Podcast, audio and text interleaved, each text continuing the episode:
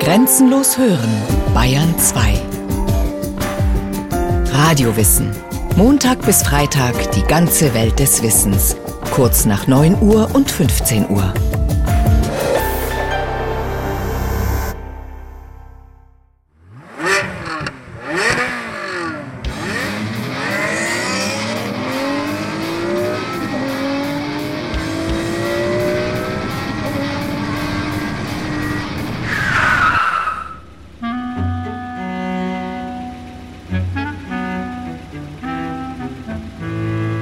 Konjunktur ist das Auf und Ab der Wirtschaft. Es ist ungefähr so wie mit dem Verkehr auf der Autobahn.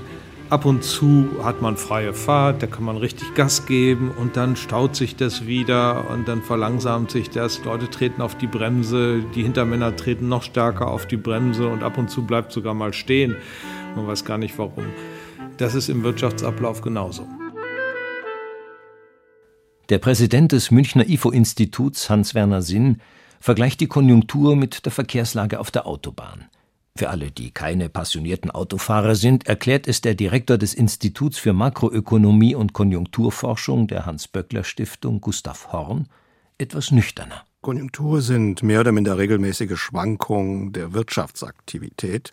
Das heißt, es gibt Phasen, wo sehr viel los ist in der Wirtschaft, wo viel Geld ausgegeben wird, wo die Beschäftigung hoch ist, das Wachstum hoch ist, die Löhne hoch sind.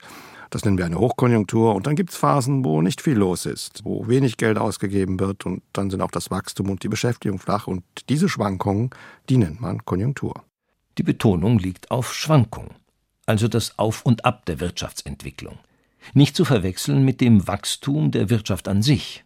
Wachstum ist die Zunahme der Produktionskapazität der Firmen dadurch, dass die investieren.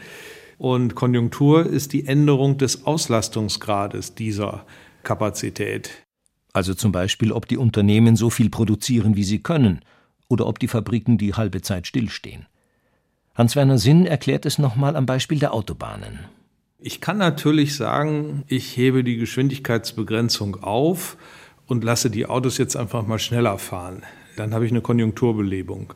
Wirkliches Wachstum heißt, eine weitere Fahrspur hinzuzubauen, die Autobahn zu verbreitern, dass die Kapazität wächst.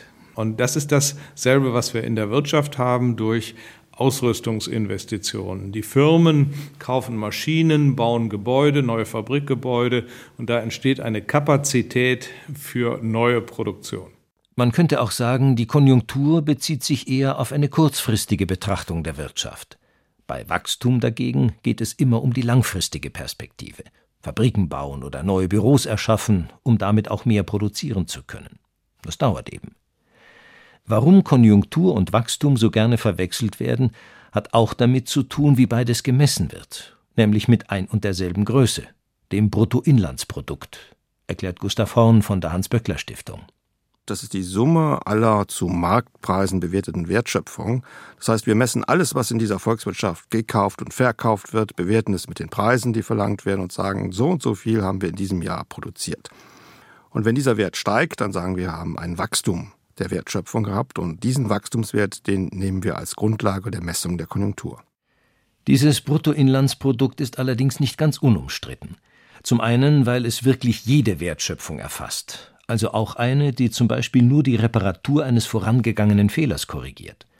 Zur Wertschöpfung zählt etwa die umweltverschmutzende Kohleproduktion genauso wie die Beseitigung von Umweltschäden. Ein anderer Kritikpunkt ist, dass nur Produkte, die bezahlt werden, in die Rechnung eingehen.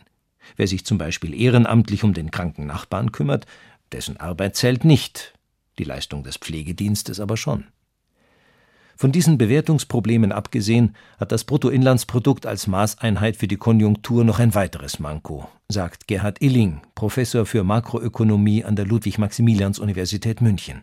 Bruttoinlandsprodukt, das kann man immer erst mit großer Zeitverzögerung erfassen. Das wird am Ende des Jahres vom Statistischen Bundesamt äh, versucht auszurechnen, aber dann kommt es immer wieder zu Revisionen, zu neuen Daten und es ist also ein sehr unzuverlässiges Maß, um die aktuelle Entwicklung zu erfassen.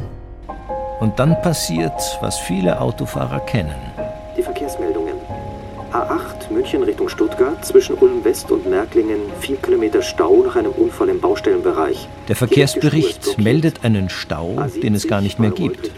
Dafür ist der, in dem man gerade steckt, nicht angekündigt worden.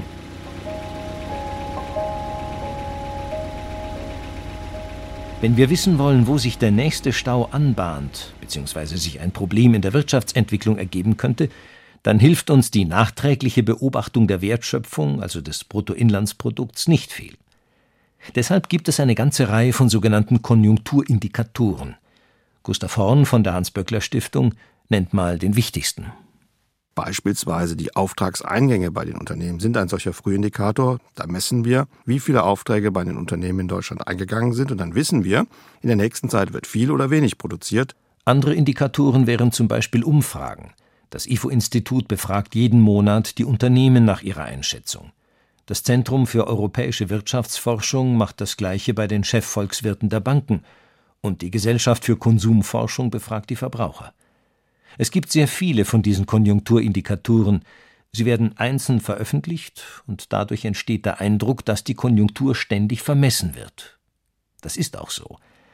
Aber erst in der Gesamtbewertung entsteht dann ein konkretes Bild, das zeigt, in welcher Phase sich die Konjunktur derzeit befindet oder in naher Zukunft befinden wird. Grundsätzlich gibt es vier verschiedene Phasen der Konjunktur. Der Aufschwung. Die Wirtschaftsleistung nimmt langsam zu. Die Stimmung der Unternehmen und der Verbraucher bessert sich. Die Auftragsbücher der Unternehmen werden voller. Der Boom. Die Wirtschaft ist in einer Art Euphorie. Das Bruttoinlandsprodukt wächst stark, die Zahl der Arbeitslosen sinkt, weil die Unternehmen jeden Mann und jede Frau brauchen. Die Nebenwirkungen des Booms zeigen sich auch so langsam. Die Preise steigen, weil die Firmen mit der Produktion nicht mehr hinterherkommen. Engpässe entstehen. An manchen Märkten können Spekulationsblasen entstehen, zum Beispiel an der Börse oder dem Immobilienmarkt. Der Abschwung oder die Rezession. Das Wachstum wird langsamer, das Bruttoinlandsprodukt sinkt womöglich. Die Arbeitslosigkeit steigt dagegen wieder. Die Stimmung in den Unternehmen wird zusehends schlechter. Einige Firmen müssen Insolvenz anmelden. Depression, der Tiefpunkt des Konjunkturzyklus. Die Wirtschaftstätigkeit geht deutlich zurück. Immer mehr Unternehmen gehen pleite. Die Arbeitslosigkeit erreicht Rekordhöhen. Gleichzeitig fallen oft die Preise. Solche Depressionen in der Wirtschaft sind Gott sei Dank selten. Die letzte gab es vor rund 90 Jahren, erzählt Gerhard Illing, Professor für Makroökonomie in München. Sie ebnete Hitler den Weg in der Weltwirtschaftskrise in den 20er, 30er Jahren des letzten Jahrhunderts, da gab es ja Produktionseinbrüche von bis zu 25 Prozent. Die Arbeitslosenquote ist dann auf dramatische Höhen angestiegen. Das hat riesige Verwerfungen ausgelöst und in Deutschland hat es ja zu einem politischen Umstürzen geführt. Und diese Katastrophen zu verhindern, ist eine der Herausforderungen der Wirtschaftspolitik heute. Allein schon die Aufgabe, Arbeitslosigkeit zu reduzieren, ist Grund genug, dem Wohl und Weh der Konjunktur so viel Aufmerksamkeit zu schenken. Und auch, um herauszufinden, wann man gegensteuern sollte. Dazu muss man allerdings erst mal wissen, wo die Schwankungen herkommen und verstehen, warum sich die Wirtschaftsleistung eines Landes überhaupt verändert. Die Konjunktur schwankt, weil es diese Verstärkungseffekte gibt. Das ist exakt der gleiche Mechanismus wie auf der Autobahn. Wenn einer ein bisschen auf die Bremse tippt, der Nachfolger tut das ein bisschen stärker, der dritte noch stärker und so weiter.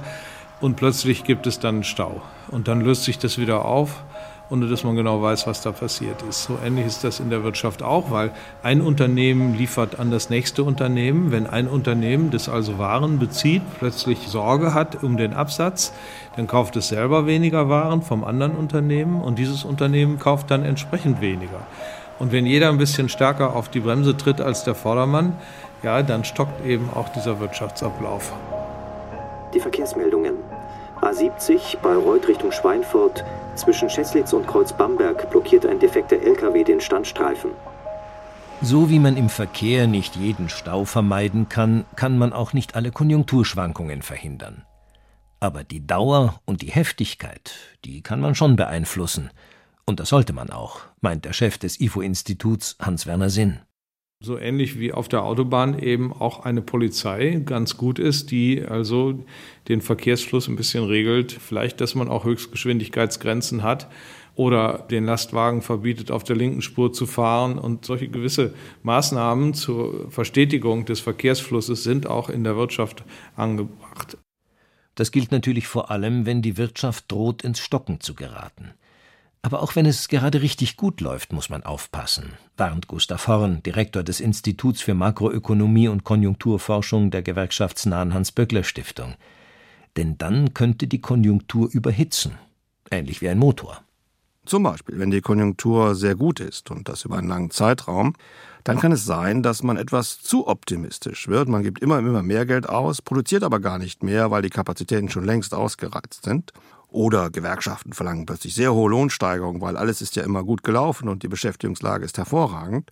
Dann kann zum Beispiel in einer solchen Situation Inflation entstehen. Und eine inflationäre Entwicklung kann dann irgendwann auch zu einem Absturz der Wirtschaft führen. Und das will man frühzeitig vermeiden. Deshalb fängt man dann an, die Konjunktur zu bremsen. Nur wie? Grundsätzlich gibt es zwei zentrale Instrumente, um die Konjunktur zu steuern. Zum einen die Fiskalpolitik, die betreibt der Staat. Zum anderen die Geldpolitik. Die liegt in den Händen der Notenbank. Da ist die Aufgabe der Zentralbank, durch Anpassungen der Zinssätze versuchen, einen Boom zu dämpfen. Da muss sie dann die Zinsen anheben, also höhere Zinsen verlangen, damit die Unternehmen ihre Kreditaufnahme einschränken und damit das Wirtschaftswachstum abgeschwächt wird. Und umgekehrt, in einer Tiefphase oder in einer Rezession sollte die Zentralbank die Zinsen senken, niedrigere Leitzinsen festlegen, damit die private Wirtschaft wieder bereit ist, Kredite aufzunehmen und wieder quasi die Konjunktur in Schwung kommt. Grundsätzlich hält Gerhard Illing die Geldpolitik für das überlegene Instrument, da sie für alle gleiche Bedingungen schafft, keine Branche, keinen Bürger bevorzugt oder benachteiligt. Allerdings hat die Geldpolitik ihre Grenzen. Zum Beispiel, wenn die Zinsen schon sehr niedrig sind, haben die Notenbanken kaum mehr Spielraum, die Konjunktur anzukurbeln. Dann kommt doch wieder der Staat ins Spiel mit seiner Fiskalpolitik. Was wir hier konkret machen können, ist, wenn es also an gesamtwirtschaftlicher Nachfrage fehlt, kann man sich verschulden als Staat und kann also zusätzliche Güter kaufen im privaten Sektor. Der Staat lässt also jetzt zum Beispiel tatsächlich mal eine Autobahn bauen, dann hat die Bauindustrie zu tun. Oder der Staat kann auch Transfers ausschütten an Hartz-IV-Empfänger. Dann haben die mehr Geld in der Tasche und konsumieren mehr. Das sind also alles nachfragestimulierende Maßnahmen, die durchaus angebracht sind in einer konjunkturellen Flaute. Allerdings, und das betont jeder seriöse Ökonom, wenn es der Wirtschaft wieder besser geht, dann müssen die Staatsausgaben auch wieder gesenkt und die Schulden zurückgezahlt werden. Sonst wird der Schuldenberg immer größer und in der nächsten Rezession ist dann womöglich kein Geld da, um sie zu bekämpfen. Der Staat soll sich also antizyklisch verhalten, Krisen nicht verstärken, sondern genau entgegengesetzt zur Wirtschaft agieren. Nachfragestimulierende Maßnahmen funktionieren allerdings nur, wenn es tatsächlich an Nachfrage fehlt. Das ist nicht immer so. Manchmal hakt es auch am Angebot, wie zum Beispiel in den 70er Jahren während der Ölkrise. Der Ölschock, das war die Zeit, wo wir auf der Autobahn spazieren gegangen sind, weil man am Sonntag eben da nicht fahren durfte. Erinnert sich der Präsident des IFO-Instituts Hans-Werner Sinn. Die ölproduzierenden Länder hatten auf einmal ihre Preise ganz dramatisch hochgesetzt und das bedeutete einen Kostenschub für die Unternehmen.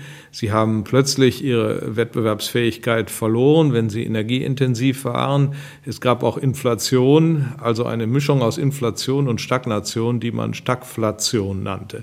Das war das Ergebnis des Ölpreisschocks. Dagegen kann man natürlich nicht mit nachfragestimulierenden Maßnahmen angehen, weil der Grund ist ja nicht die fehlende Nachfrage, sondern der Grund sind die steigenden Kosten. Man hat aber trotzdem damals Nachfragepolitik gemacht. Fälschlicherweise. Die Folge war eine Megainflation. Wir hatten damals Lohnsteigerungen sogar im zweistelligen Bereich in Deutschland. Das hat uns bleibend geschädigt. Die Ölkrise in den 70er Jahren mit all ihren Auswirkungen ist ein Paradebeispiel für einen sogenannten externen Schock. So nennen Ökonomen ein Ereignis, das es bis dahin noch nicht gegeben hat, ob positiv oder negativ. Dazu gehören zum Beispiel auch die deutsche Wiedervereinigung, die einen großen Konjunkturboom ausgelöst hat, oder der Beginn der Finanzkrise, als die Investmentbank Lehman Brothers pleite ging und die Weltwirtschaft in die größte Rezession der letzten Jahrzehnte stürzte. Externe Schocks sind eine große Herausforderung für die Wirtschaftspolitik, weil sie den normalen Konjunkturverlauf völlig auf den Kopf stellen. Und auch die Ökonomen sind sich da nicht immer einig, ob der Staat eingreifen soll oder nicht. Ich glaube also schon, dass man Konjunkturpolitik machen sollte und auch kann. Ähm, zum Beispiel in 2008 als die Weltwirtschaft abstürzte, haben wir doch erhebliche Konjunkturprogramme in Deutschland gehabt und haben auch mit dem Kurzarbeitergeld zum Beispiel die Firmen bezuschusst, wenn sie ihre Leute nicht entlassen haben und solche Geschichten. Es gibt aber auch Stimmen, die davor warnen, dass sich der Staat zu sehr einmischt, dass er damit einseitig eine bestimmte Branche bevorteilt, eine andere vernachlässigt und damit den Markt womöglich erst in eine Schieflage bringt. Und? Die Mehrzahl der Ökonomen befürchtet, dass solche aktiven Maßnahmen immer zu spät kommen, dass es also da eine Zeitverzögerung gibt, bis sie wirksam werden und dass es deshalb keinen Sinn macht, so aktiv einzugreifen. Gibt Gerhard Illing, Professor für Makroökonomie in München, zu bedenken. Ein Argument, das auch Hans-Werner Sinn nicht ganz abwegig findet. Ja, das kann auch sein. Also bis sich das Bewusstsein einer konjunkturellen Flaute verbreitet, äh, bis dann der Gesetzgeber in der Lage ist, entsprechende Regeln zu schaffen und bis das Geld dann bei den Leuten angekommen ist, ist möglicherweise die konjunkturelle Flaute schon wieder vorbei. Also dieses Feintuning ist außerordentlich schwierig. Genauso übrigens wie die Verkehrssteuerung auf der Autobahn. Diese Meldungen sind nämlich eher selten. Unsere Verkehrsredaktion meldet, es liegen derzeit keine Staumeldungen vor.